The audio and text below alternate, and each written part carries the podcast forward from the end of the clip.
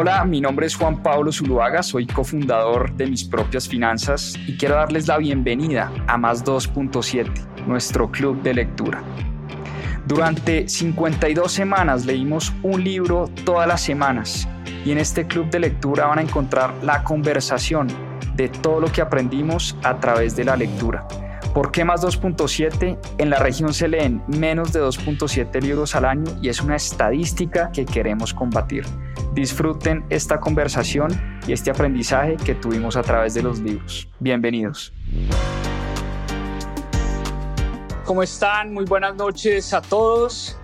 Muchísimas gracias a los que ya se conectan a este nuevo capítulo, a este nuevo episodio del Club de Lectura de mis propias finanzas. De verdad, muchas, muchas gracias por estar acá. Este es un espacio donde tratamos distintos temas, todos a través de los libros y a través de la lectura. En el Club de Lectura de mis propias finanzas hemos hablado de economía, hemos hablado un poquito de historia, un poquito de, de política, de inversiones, de finanzas, de emprendimiento. Todo, todo a través de los libros. Los libros eh, nos apasionan, son grandes mentores es un hábito que queremos promover cada vez más y por eso hacemos estos espacios donde nos conectamos todos los domingos y de verdad les agradezco su tiempo, les agradezco su interés en este club de lectura, lo vamos a seguir haciendo porque es algo que verdaderamente nos llena, nos ha ayudado muchísimo a entender sobre muchos temas, no solo de finanzas, sino temas distintos a las finanzas, a tomar mejores decisiones y la idea obviamente es que los libros sean esa brújula, esa guía, ese, em, ese mentor que estamos buscando y por eso promovemos esta iniciativa. Bueno, muy bien. Hoy tenemos un capítulo especial, un capítulo que va a estar difícil, va a estar retador, porque se da en un ambiente eh, muy complejo de la geopolítica mundial. Estamos en medio de una guerra entre árabes e israelíes. Estamos en medio de una atrocidad que estamos viendo en los últimos días desde los ataques terroristas de Hamas. Y obviamente eh, voy a tratar, porque, bueno, les cuento para los que de pronto no me conocen o no saben un poquito de mi historia. Yo estudié relaciones internacionales en el pregrado hace muchos, muchos años para el capítulo de hoy me tocó desempolvar varios libros de los que leí en su momento en la universidad sobre muchos conflictos geopolíticos en el mundo, entre ellos este conflicto árabe-israelí. Eh, y ese fue un conflicto que estudié bastante en su momento, pero obviamente pues yo no ejerzo eh, mi profesión, yo no me dediqué a este tema, no soy historiador, no soy político, voy a tratar simplemente de contarles lo que he leído en estos últimos días a través de pues, varios libros. Eh, como les dije, me tocó desempolvar ahí la biblioteca, varios libros que leí en la universidad, este American Orientalism, eh, Entendiendo el conflicto internacional, este de Diana Uribe, Brújula para el Mundo Contemporáneo, en fin. Fueron varios libros eh, y varios artículos, varios tratando de sacar varios puntos de vista, porque el objetivo de este episodio del Club de Lectura es tratar de entender lo que pasa hoy en el Medio Oriente, tratar de entender ese conflicto, esa barbarie que se está viviendo hoy, que a los ojos de un tercero eh, y a las personas que no nos ha tocado vivir de primera mano o que no somos palestinos, no somos árabes, no somos judíos, no tenemos relación con esa parte del mundo un poquito más directa, nos cuesta muchísimo entender de dónde nace toda esta, em, toda esta ala de violencia en esa zona del planeta. Y sé que va a estar bien retador el club de lectura hoy. Voy a tratar de dejar de lado cualquier opinión o cualquier tinte político porque sé que los ánimos están muy caldeados en Colombia, en Europa, en Estados Unidos, en el mundo entero. Y sé que es un momento muy, muy difícil el que estamos viviendo como humanidad. Como les digo, este es un espacio académico, netamente, un espacio para tratar de entender los dos puntos de vista y tratar de entender un poquito esa cantidad de noticias que nos llegan todo el día, que tengamos un contexto y un panorama histórico. Eh, y ese va a ser pues mi gran reto que tengo hoy en el club de lectura. Entonces, para los que eh, de pronto se conectan por primera vez, precisamente este es el ejercicio que tratamos de hacer en este espacio. Bueno, muy bien. Empecemos por, porque hoy va a estar, eh, el episodio de hoy tiene bastante, bastante contexto. Les voy a pedir mucha concentración porque hay muchos datos, muchas cifras, muchas estadísticas, muchos personajes importantes, muchas fechas. Yo sé que la historia a veces no es tan fácil contarla, pero vamos a tratar de ir por pasos eh, y a tratar de entender cómo llegamos hasta este punto. Empecemos por decir y por poner un contexto general. Empecemos por decir que el Medio Oriente es una región que ha sido azotada por muchas coyunturas desde el final de la Primera Guerra Mundial, desde 1918. Y a veces nosotros de este lado del mundo tenemos en la cabeza que esa zona del mundo, el Medio Oriente, eh, es únicamente el Islam, que todas las personas que viven en el Medio Oriente son árabes, eh, que radicalizamos y, y, ponemos al Islam eh, y ponemos a los terroristas y ponemos a esa parte del mundo eh, y no entendemos muy bien como lo que pasa eh, en, ese, en ese lugar. Y les voy a dar unas cifras. El Islam, el Islam es una religión que tiene más de 1.800 millones de fieles en el planeta está presente no solo en el Medio Oriente, el Islam está presente en más de 50 países en el planeta donde la mayoría de la población es musulmana. Y el Islam comparte, al igual que el judaísmo y el cristianismo, el legado de Abraham. El Islam es una religión que practican miles de millones, eh, perdón, miles de personas en el mundo, millones de personas en el mundo, 1.800 millones de personas en el mundo. Las dos corrientes, el Islam tiene dos corrientes principales, la suní y la chií. La suní es la mayor corriente de todas, con alrededor del 80% de los creyentes. El Corán es el libro sagrado del Islam. El Islam es una religión que cubre muchas tendencias. Y en el Medio Oriente hay grandes regiones. Por un lado está lo que se conoce como el Magreb, que es toda la región al norte de África, eh, Libia, eh, Marruecos, eh, Argelia, Túnez, toda esa región al norte de África. Y por otro lado está lo que se conoce como el Mashrek, que es todo lo que está al oriente de Egipto, donde estamos viendo hoy el conflicto que estamos viviendo. bueno, Sudán, Yemen, Arabia Saudita, los Emiratos Árabes Unidos, pero también pues, Israel, Palestina, Jordania, Siria, Líbano, Irak, toda esa zona de conflicto y toda esa zona de la que vamos a hablar hoy. Eh, y en esta región del planeta, en el Medio Oriente, se le conoce también como la media luna fértil. ¿Por qué? Porque fue en esa parte del mundo donde hace miles de años nacieron la agricultura, nació la escritura, nació la rueda, nació la irrigación, eh, es la cuna de la civilización. Es una parte del mundo muy rica desde el punto de vista cultural. Es una región muy compleja, de mucha historia, es una región muy diversa, contiene muchas lenguas, contiene muchos países, muchas religiones, muchas tradiciones.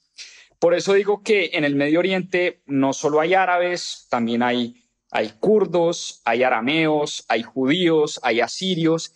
Es una región muy, muy compleja desde el punto de vista cultural, donde se juntan muchas regiones, donde se juntan muchos países, donde se juntan muchas lenguas, muchas religiones, y por eso es bastante, bastante difícil de comprender. Y es una región que ha sido eh, muy azotada desde la caída del Imperio Otomano. Por eso esa, esa fecha la tenemos que tener en la cabeza. 1918, final de la Primera Guerra Mundial, cae el Imperio Otomano Y ese momento de la caída del Imperio Otomano es el momento que parte la historia del Medio Oriente prácticamente en dos. Y se impusieron desde Occidente, porque ya sabemos que los que ganan las guerras son eh, los vencedores de las guerras mundiales, pues son los que empiezan a determinar cómo se organiza el mundo. En el caso de la Primera Guerra Mundial, Francia e Inglaterra fueron los principales ganadores de esa, de esa, guerra. Y en el caso de la Segunda Guerra Mundial, Estados Unidos y Rusia empiezan a determinar cómo se organiza el mundo eh, desde esa guerra. Entonces, en esa época, parémonos en finales de la Primera Guerra Mundial, se empiezan a sentar los franceses y los ingleses que ganan esta guerra y se juntan dos personajes representantes, uno de Inglaterra y el, el Reino Unido y otro de Francia, un personaje llamado Mark Sykes, por el lado del Reino Unido y otro personaje llamado François Picot por el lado de Francia y arman un acuerdo conocido como el acuerdo de Sykes-Picot para dividirse literalmente el territorio que les empieza a quedar, el territorio del imperio otomano. Y empiezan a trazar unas líneas y empiezan a trazar unos mapas sin tener en cuenta todo este contexto histórico que ya les mencioné, sin tener en cuenta culturas, lenguas, pueblos, religiones, y empiezan a crear, como para poner, eh, em, como para poner un poquito en contexto eh, lo que se crea después de esa Primera Guerra Mundial, se crean países en un escritorio. Se sientan unos franceses y unos ingleses, vencedores de la Primera Guerra Mundial, a decir, bueno, cómo nos vamos a repartir este territorio que nos queda del Imperio Otomano. El Imperio Otomano es un imperio que peleó en contra de Francia y de Inglaterra en la Primera Guerra Mundial, pierde la Primera Guerra Mundial y ese territorio se lo empiezan a repartir. Y de esa manera empiezan a nacer países como Siria, el Líbano, Jordania, Irak, el mismo Palestina, y cada uno de estos países se los empiezan como a repartir. Eh, pertenecían a una de las potencias mundiales. El caso de Palestina, Palestina eh, terminó siendo un protectorado, eh, un protectorado inglés, y es una región además que yo creo que ya todos sabemos, es la región que cuenta con las mayores reservas petroleras del planeta. Entonces, después de esta guerra, después de esta repartición que se da después de la Primera Guerra Mundial, se empieza a crear en esa zona del planeta, en el Medio Oriente, un movimiento, un movimiento entre político, nacionalista, un movimiento de unidad árabe, liderado por un personaje llamado Gamal Abdel Nasser. Nasser, que era un, era, era un político del partido Baas egipcio, eh, empieza a liderar este movimiento con tinte claro antiimperialista de decir, oiga, tenemos que juntarnos todos los pueblos árabes de esta región en contra de Occidente, en contra de Francia, en contra de Estados Unidos, en contra de, porque aquí lo que tenemos que crear es un gran pueblo árabe y volver a lo que tuvimos alguna vez. Y propone eh, que todos los pueblos árabes, sin exclusión, conformen una única nación, una única nación que camine pues como hacia, esa unidad política. Y ese fue el primer movimiento árabe conocido como el panarabismo eh, después de la caída del Imperio Otomano. Em, como les decía, la era de, las guerras eh, dictan quiénes son los que dominan y los que definen cómo se maneja el mundo. En el caso de la Primera Guerra Mundial, Francia e Inglaterra principalmente, pero después de la Segunda Guerra Mundial, eh, el dominio de Francia, el dominio de Inglaterra pasa casi que a un segundo plano y empieza el dominio de otras dos superpotencias, Estados Unidos y Rusia, vencedores de la Segunda Guerra Mundial, y eso se conoce, ese periodo de la historia se conoce como la famosa Guerra Fría. Esta guerra, que nunca hubo enfrentamientos directos, pero enfrentamientos a través de terceros, en todo el planeta entre dos superpotencias que elevaron el tema de las armas nucleares a un nivel donde decían, donde esto estalle y se vuelva pase de guerra fría a guerra caliente, pues ahí sí, apague y vamos. Entonces empieza esa lucha entre Estados Unidos y Rusia y esa lucha entre el capitalismo y el comunismo, eh, donde Estados Unidos peleaba a favor del capitalismo, a favor de la democracia, a favor del libre comercio, eh, Rusia peleaba por otras cosas y todas estas guerras y estas luchas las hacían a través de terceros y a través de países terceros. Y a los ojos de Estados Unidos, el panarabismo no era visto como con mucho optimismo, si se quiere, era visto como con algo de recelo. ¿Por qué? Por su tinte socialista, por su tinte antiimperialista, por su tinte de economías centralizadas. Y los proyectos panarabistas casi todos terminaron convirtiéndose en dictaduras eh, militares. Entonces, al final Estados Unidos veía como con recelo ese liderazgo de Nasser en Egipto, ese liderazgo del panarabismo en contra de lo que se había creado después de la Primera y la Segunda Guerra Mundial. Em, y Estados Unidos empieza como a sentar una posición en contra de ese movimiento panarabista. Pero si ustedes ven, hasta ahora no hemos hablado de Israel, porque Israel hasta este momento ni siquiera aparece en el mapa. Y es que Israel fue creado después de la Segunda Guerra Mundial en 1948. Entonces, ahora sí hablemos de la creación del Estado de Israel. ¿Qué pasa con la creación del Estado de Israel? Y es que durante muchos años, durante siglos enteros, los judíos han sido perseguidos. Los judíos fueron perseguidos en Rusia, fueron perseguidos en Europa, fueron perseguidos en España. Los romanos expulsaron a los judíos de su tierra.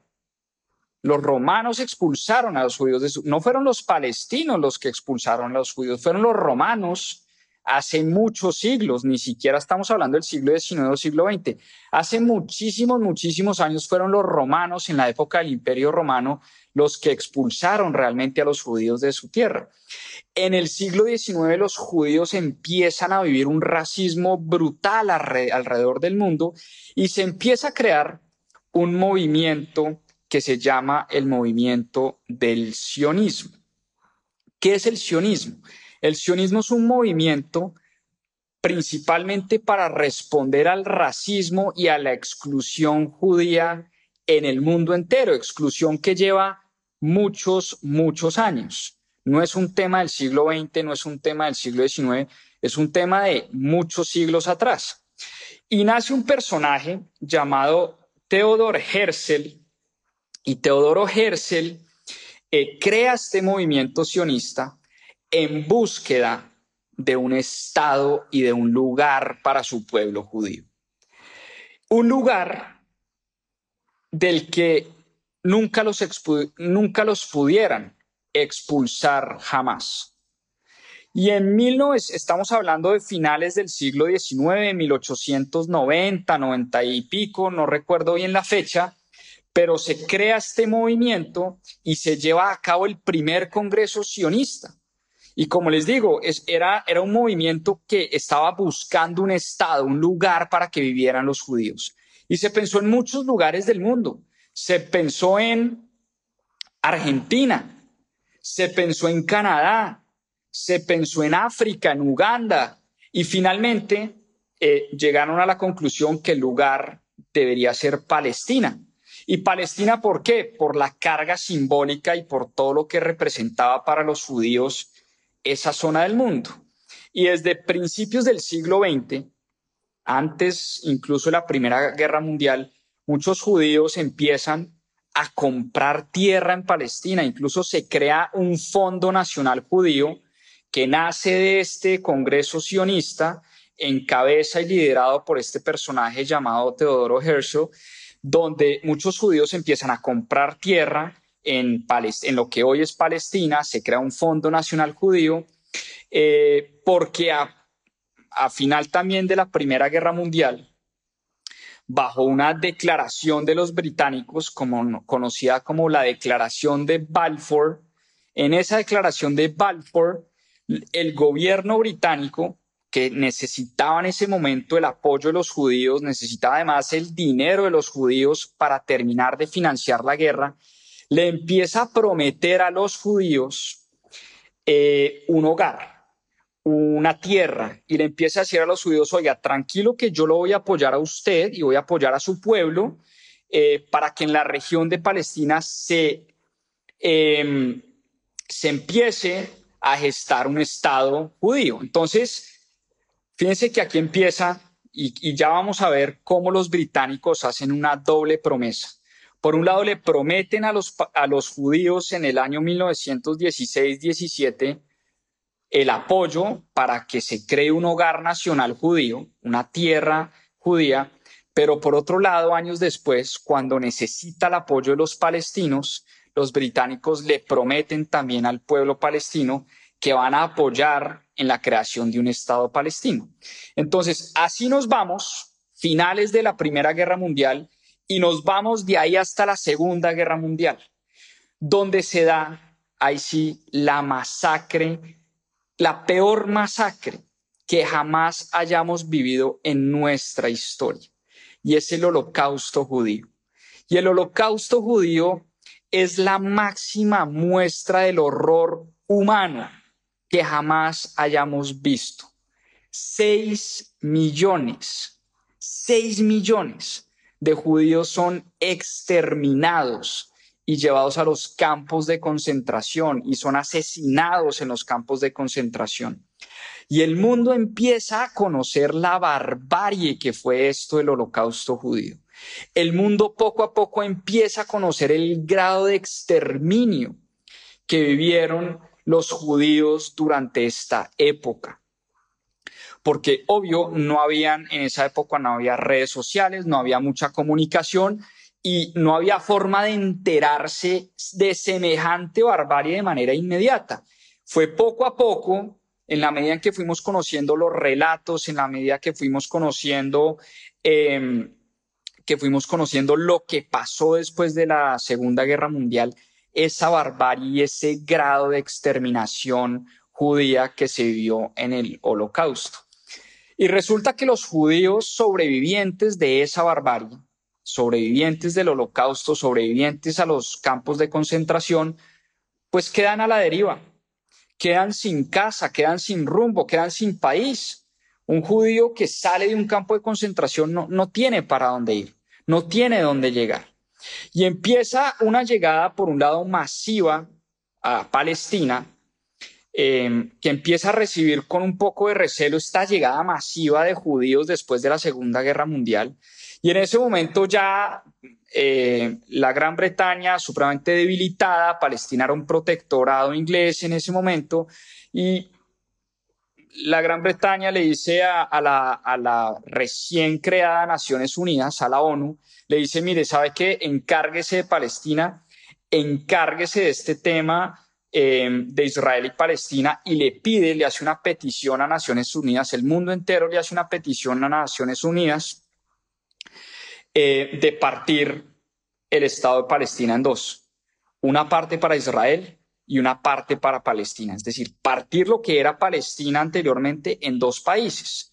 Y esa petición se le hace a la ONU en 1947 y la ONU en efecto emite eh, pues una declaración, un comunicado y un, decreto donde en efecto se reparte el territorio entre esos dos pueblos, entre los palestinos y entre los israelíes, se crea, eh, se le entrega el 55%, eh, perdón, el 45% del territorio a pues se mantuvo Palestina y el 55% del territorio se volvió Israel. Y Jerusalén, ya vamos a hablar de Jerusalén, pero Jerusalén queda como en la mitad y Jerusalén es declarada capital internacional.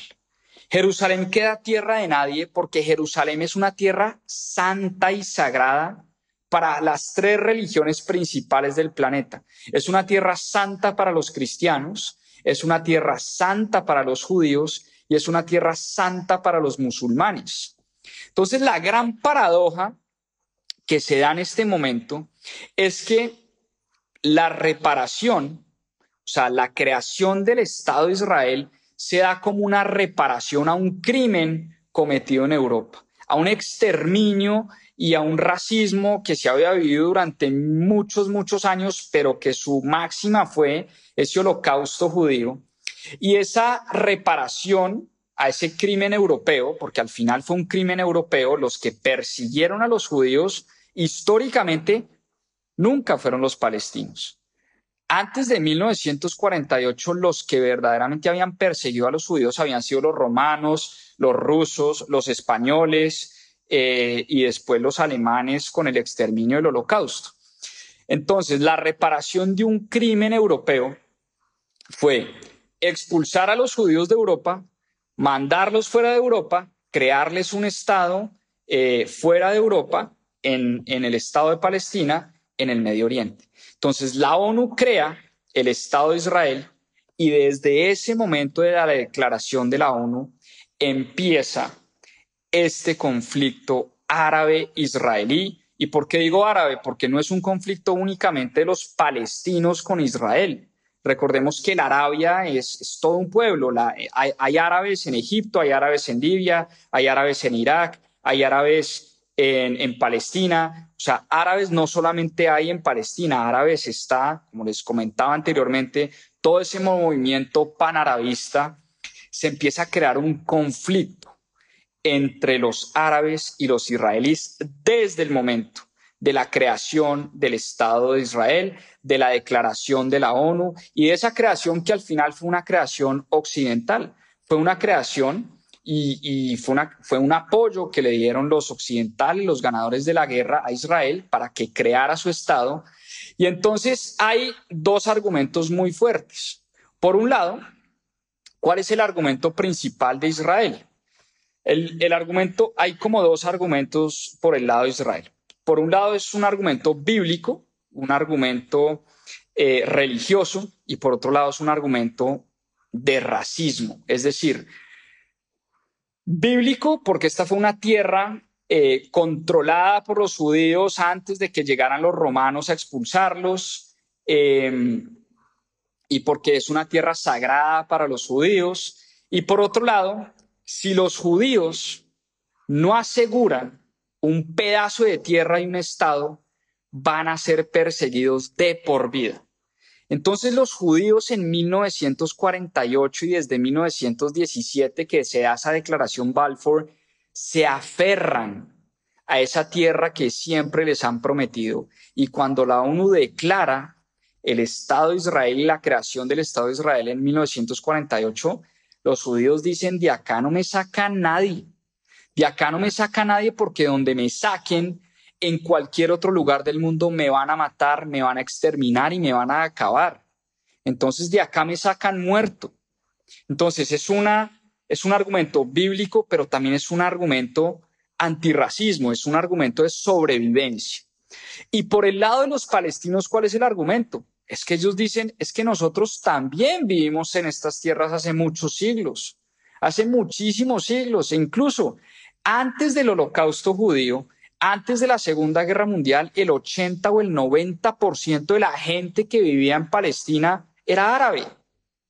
Habían muy pocos judíos en esa tierra antes de que llegaran los judíos después de la Segunda Guerra Mundial. 80 o 90% de la gente era árabe en, en Palestina. Entonces, claro que los palestinos están de acuerdo en que el holocausto judío fue uno de los peores horrores y pecados más grandes de la historia, pero que lo cometieron los europeos. Los palestinos dicen, yo por qué tengo que pagar por un crimen que yo no cometí. Yo no tuve nada que ver con el holocausto judío, nada tuve que ver con eso. ¿Por qué tengo que pagar yo por algo que yo no hice? Entonces, fíjense que los dos argumentos, y aquí es donde la cosa se complica bastante, a ojos de un tercero parecen totalmente válidos. A ojos de los judíos, claro que uno dice tienen razón, pero a ojos de los palestinos uno también dice que tienen razón. ¿Por qué los palestinos van a pagar por un crimen que ellos no cometieron a cuenta de que me van a mandar a todos los judíos después de la Segunda Guerra Mundial aquí a mi tierra, que yo vengo trabajando, que yo vengo labrando, que yo vivo aquí hace muchos años, ¿y por qué me la van a quitar por un crimen que yo no cometí? Y por el otro lado, los judíos dicen, es que a mí me prometieron una tierra. Y esto es una tierra santa, es una tierra bíblica, y en mis escrituras y en mi, y en mi Torah y en mi, en mi libro bíblico y en mi libro sagrado dice que esta tierra es mía, pero además, si es que yo no garantizo esta tierra, me van a seguir matando de por vida. Entonces, desde ese momento de la creación del Estado de Israel en 1948, se desata una guerra tras otra en esa parte del planeta. Y empieza incluso en, el, en 1948 con la Primera Guerra, porque los árabes responden de una vez con actos terroristas. Y los árabes y el pueblo árabe no reconoce el Estado de Israel, no reconoce la declaración de la ONU. Los árabes dicen, acá no me van a traer a los judíos a cuenta de qué. Y se da esa primera guerra en 1948. Ocho años después, en 1956, se da una guerra contra Egipto, Israel contra Egipto, porque Israel aparte de recibir esa tierra de la ONU, va por más tierra, va por expansión de su tierra, necesita más territorio, necesita salida al mar.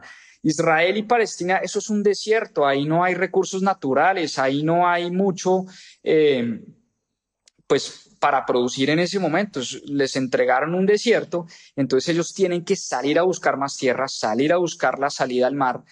Israel empieza a pelear contra Egipto, y le quita a Egipto la península del Sinaí en 1956. Entonces, la guerra del 56 es Israel, apoyado por muchas de las potencias de Occidente, contra el panarabismo, contra Nasser, contra Egipto. Incluso Estados Unidos decía, Estados Unidos estaba ahí como, y esto lo leí en este libro de American Orientalism, eh, al presidente Harry Truman y posteriormente al presidente John F. Kennedy le toca y Eisenhower, al presidente Eisenhower les toca lidiar con esta guerra donde dicen, oiga, yo no me quiero agarrar con Egipto eh, y en contra de Nasser, porque sé que Nasser es un líder importante panarabista, pero tampoco quiero dejar a Israel solo, entonces tampoco veo con buenos ojos al panarabismo. Entonces, es esa guerra contra Nasser en Egipto, donde Israel le quita a Egipto la península del Sinaí y, pero también es apoyada por Francia, por, por, por los británicos, porque Nasser había nacionalizado el canal del Suez y estas potencias de Occidente veían a Nasser como con algo de recelo.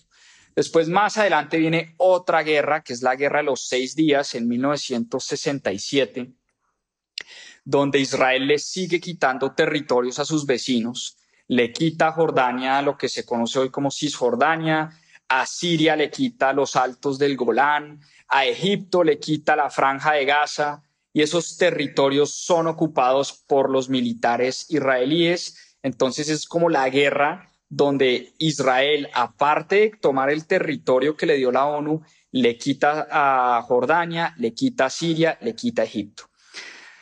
Y continúan las guerras, la guerra de Yom Kippur en el 73 y en el 78 esto es una guerra bastante, bastante desgastante desde, la creación del Estado de Israel en el 48.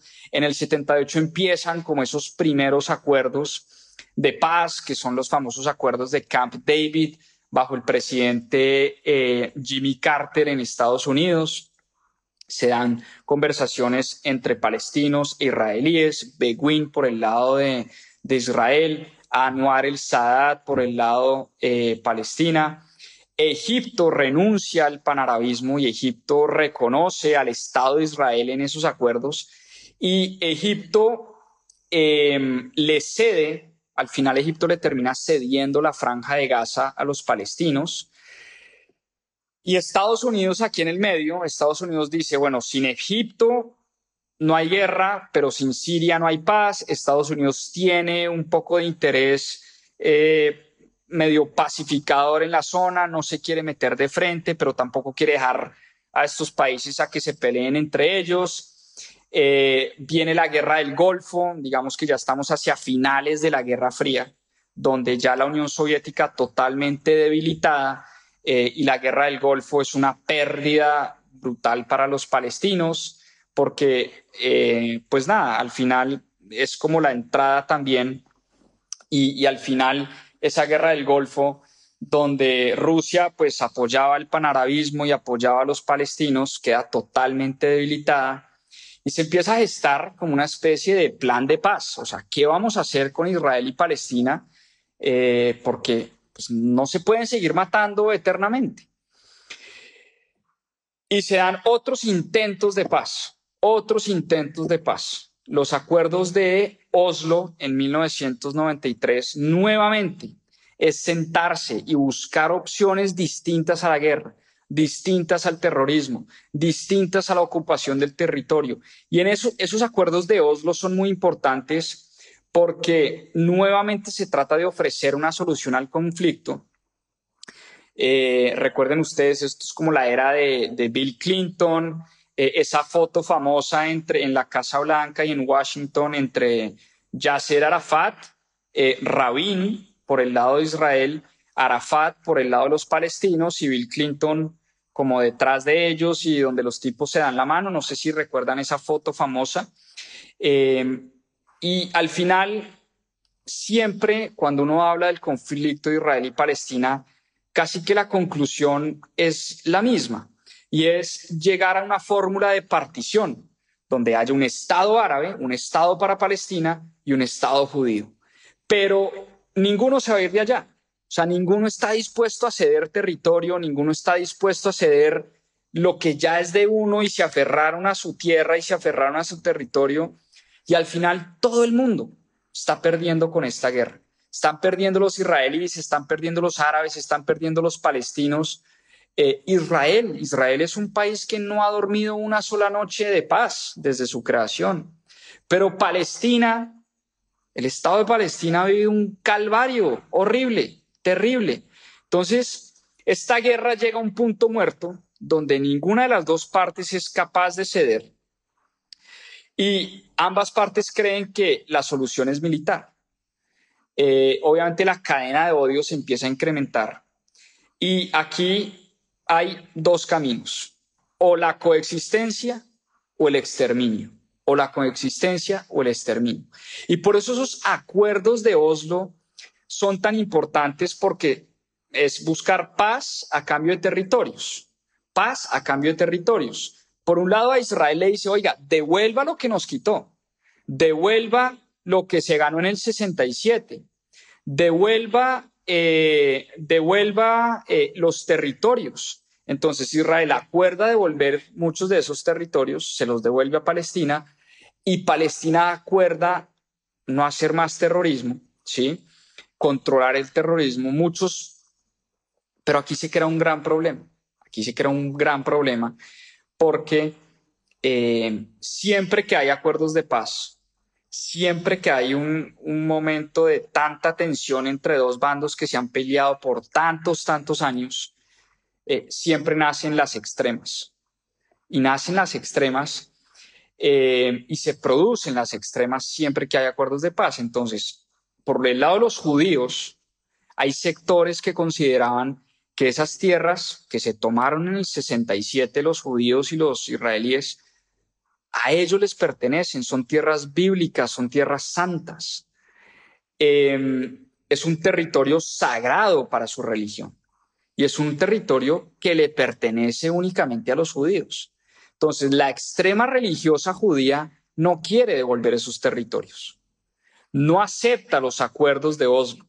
Ellos están predestinados por Yahvé a ocupar esos territorios. Es la extrema eh, religiosa judía que no acepta esos acuerdos de Oslo.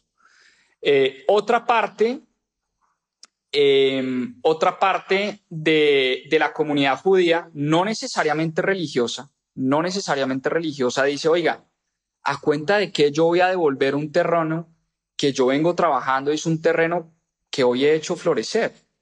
Entonces, en el 67 yo tomé un desierto, pero hoy son tierras productivas, hoy son tierras que me dan de comer, hoy son tierras que le exportan al mundo, en fin, hay muchos que son laicos, que no necesariamente son extremistas eh, religiosos, pero que dicen a cambio de que ella cuenta que yo voy a devolver una tierra que yo puse a, producir, ¿no? Entonces, eh, incluso Rabin, que es el personaje de la foto con, con Arafat, termina pagando con su vida, lo terminan matando y termina pagando con su vida por uno de estos, eh, pues, terroristas, uno de estos fanáticos que creen que Israel no debería devolver esas tierras. Y se crea el lado extremista palestino. Y aquí es donde nace Hamas. Y es que Hamas es un grupo extremista, sunita, e incluso Arafat decía que era un grupo patrocinado por los saudíes. Eh, y cualquier cosa, dice Hamas, cualquier cosa que se le dé en esta negociación de Oslo son migajas para Palestina. Ellos no van a aceptar la creación del Estado de Israel. Ellos no van a aceptar que Occidente haya venido acá y les haya quitado sus tierras. Ellos no van a aceptar absolutamente nada. Y por eso son una organización política, paramilitar, que tiene como objetivo un Estado árabe, un Estado islámico en esa región de Palestina, incluyendo Israel, incluyendo Cisjordania, incluyendo la Franja de Gaza, incluyendo Jerusalén, ¿no? Entonces, Hamas, que es un grupo político pero terrorista que va totalmente en contra de estos acuerdos, incluso totalmente en contra desde la creación del Estado de Israel en 1948, empieza a actuar de dos maneras. Por un lado, actos terroristas contra la población de Israel, pero por otro lado, empieza a tratar, ¿no? de mejorarle las condiciones de vida a algunos palestinos y en este, en este momento, en este punto de la guerra, estamos hablando de los años 90, años 2000, eh, donde la Organización para la Liberación Palestina, pues que era esta organización liderada por Arafat y por un ala de los palestinos, empieza a demorarse como, porque al final las condiciones que viven los palestinos son condiciones de miseria, de pobreza, de poca salud, de poca educación, y jamás trata de meterse por el lado político a tratar de mejorar estas condiciones de vida de los palestinos,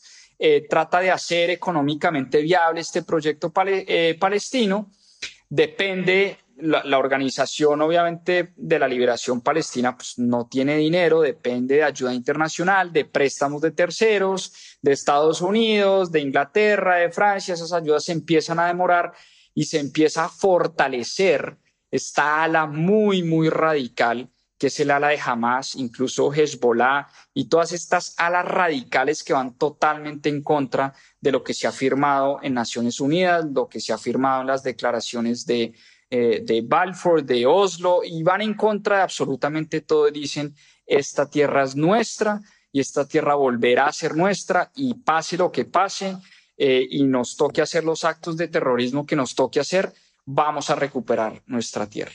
Entonces viene, obviamente, años 2000, eh, principios del, siglo, del siglo XXI, ataques del 11 de septiembre, donde se declara después la guerra contra el terrorismo bajo el mandato del presidente George Bush. Jamás es declarado un grupo terrorista por Estados Unidos y por el mundo. Se empieza a dar esta guerra preventiva, o sea, ya vienen unos ataques directos contra Hamas. Eh, la respuesta de Israel contra Hamas fue contundente también y fue contundente a tal punto que dicen vamos a destruir a Gaza, vamos a dar blancos indiscriminados, le vamos a dar duro a Hamas hasta que los acabemos y como les digo, o, o, exterminio o convivencia, Israel ha decidido el exterminio de Hamas. Pero en medio de ese exterminio de Hamas empiezan a caer inocentes y empiezan a caer civiles y empezamos a ver esta ola de destrucción y esta ola de terror que estamos viendo hoy en día. Y no hemos hablado de Jerusalén, porque Jerusalén queda metida en medio de este rollo. Y el tema de Jerusalén es complicadísimo. Jerusalén es el punto álgido del Medio Oriente. Jerusalén, como les decía, es declarada en 1948 como, como capital internacional. Jerusalén al final no es de nadie, porque Jerusalén es tierra santa para musulmanes, para judíos y para cristianos. Pero resulta que Israel, en un acto de provocación, declara a Jerusalén su capital en 1967 en la guerra. Eh, y ese es el punto que más le duele a los árabes y a los palestinos, porque ese es el corazón del conflicto. Jerusalén es todo. Jerusalén es la ciudad de las tres religiones más importantes del planeta. En Jerusalén está el santo sepulcro de los cristianos. En Jerusalén está la montaña de Sión. Está la colina donde está el muro de los lamentos. Cuando uno va a Jerusalén, he tenido la fortuna de ir a Jerusalén, es una cosa fascinante fascinante porque ahí se junta todo, en Jerusalén está todo, en Jerusalén uno va al muro de los lamentos y están estos judíos ortodoxos rezando todo el día, pero también está el santo sepulcro, el santo sepulcro de los cristianos, pero también está la mezquita de la roca, que es la segunda más importante del Islam después de la Meca, o sea, con Jerusalén nadie se puede meter ni los judíos, ni los árabes, ni los palestinos, nadie, porque es tierra santa para miles y millones de personas en el planeta. Jerusalén es todo. Jerusalén es el corazón de este conflicto y nadie se puede quedar con Israel, pero todos se quieren quedar con Israel. Para, para, los palestinos Jerusalén es su capital, para los judíos Jerusalén es su capital, incluso como les digo en un alto en un acto de rebelión y en un acto de provocación declaran a Israel como su capital en 1967. Eh, los palestinos reclaman a Jerusalén como la capital de su estado, los judíos reclaman a Jerusalén como la capital de su estado, pero con Jerusalén nadie se puede meter, porque Jerusalén es tierra santa, tierra sagrada para cristianos, para musulmanes, para judíos, para millones, millones de personas en el mundo. Pero hay un problema y es que eh, Palestina, Palestina está sufriendo. ¿Qué hacer con el retorno de los palestinos? ¿Qué hacer con los palestinos? Es que más de tres o cuatro millones de palestinos quieren volver a su tierra, quieren volver a Palestina. También Palestina tiene su diáspora, así como hay una diáspora judía que en teoría se acaba con la creación del Estado de Israel. Miren, miren qué paradójico. La terminación de la diáspora judía con la creación del Estado de Israel en 1948 es el inicio de una diáspora de palestinos que están regados en muchos países del mundo y que reclaman un hogar, que reclaman un lugar de paz, que reclaman un lugar donde puedan surgir, donde se puedan desarrollar.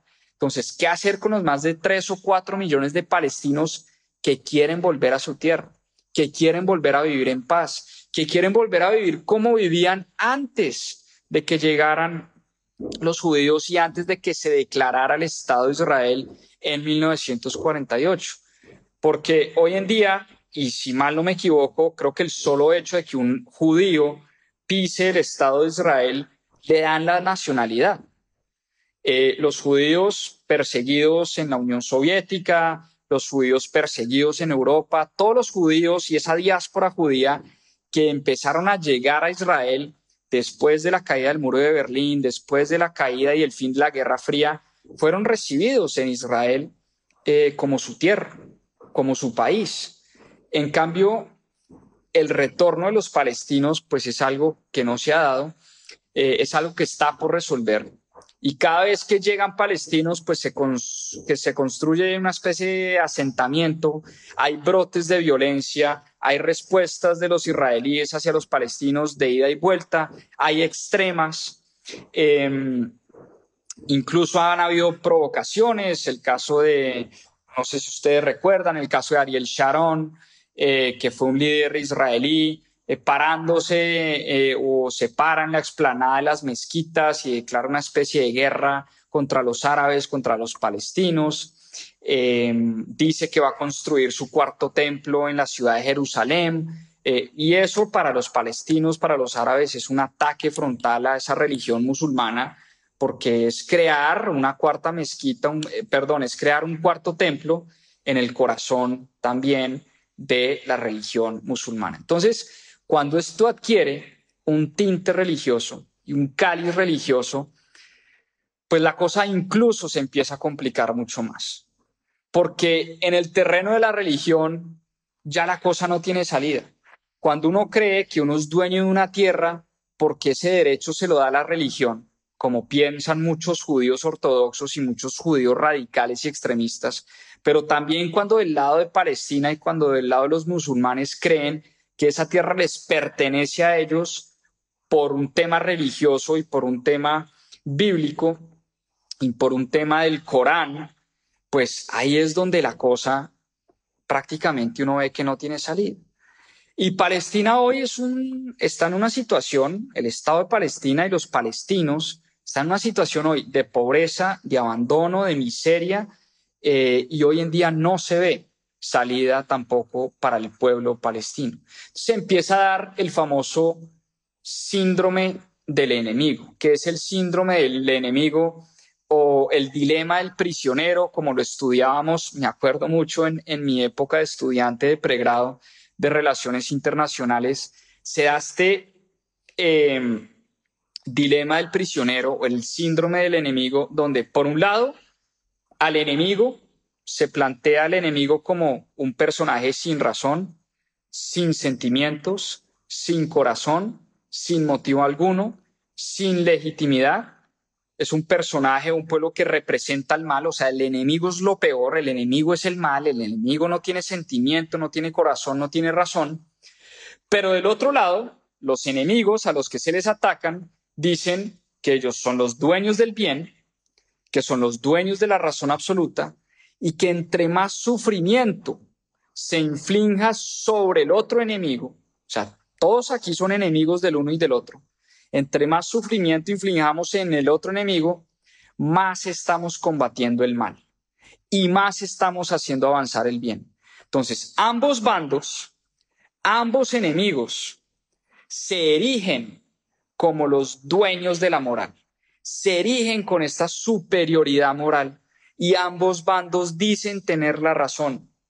Y ese es el dilema del prisionero, ese es el síndrome del enemigo, donde cuando dos partes, dos bandos dicen, aquí la superioridad, moral la tenemos nosotros, aquí la razón la tenemos nosotros, aquí los buenos somos nosotros, aquí la legitimidad la tenemos nosotros, aquí los que representan el mal son ustedes, ahí hay un dilema del que es prácticamente imposible salir. Israel hoy, por un lado, dice que va a destruir y va a desaparecer a más porque lo consideran un grupo terrorista como lo son, porque lo que hemos visto en los últimos días es un acto de barbarie y de terrorismo totalmente reprochable, ¿no? Pero también Hamas dice que lo que está haciendo es ganando la guerra porque está bloqueando los acuerdos con Siria, bloqueando los acuerdos de Oslo con la Organización de Liberación Palestina, está radicalizando a su pueblo árabe en contra de los israelíes, que eso es lo que busca Hamas, y está radicalizando al pueblo palestino en contra de los intrusos de Israel. Entonces, de cara a la gente de Hamas, ellos están ganando la guerra, porque precisamente eso es lo que buscan, radicalizar más a su pueblo. Y fíjense que no solo lo están radicalizando en Palestina, en ese lugar donde estamos viendo la guerra, están radicalizando los palestinos en el mundo entero. Hemos visto manifestaciones palestinas en el mundo entero. Las hemos visto con nuestros ojos en redes sociales, en las noticias. Entonces son dos bandos enfrentados donde los dos sienten que tienen la razón es un brote de barbarie eh, donde todo el mundo pierde, donde realmente todo el mundo pierde. Y lo que estamos viendo es una tragedia espantosa. Es una tragedia espantosa. Es el, triunfo, es el triunfo eh, del odio, es el triunfo de... Eh, es el triunfo de, del mal, es el triunfo del terrorismo, es el triunfo de la guerra, es una cosa terrible, reprochable desde todo punto de vista, eh, es espantoso lo que estamos viviendo realmente. Y yo lo que hice hoy fue tratar de, de hacer como una exposición histórica, por supuesto sin, sin, sin tomar partido, sin tomar bando, condenando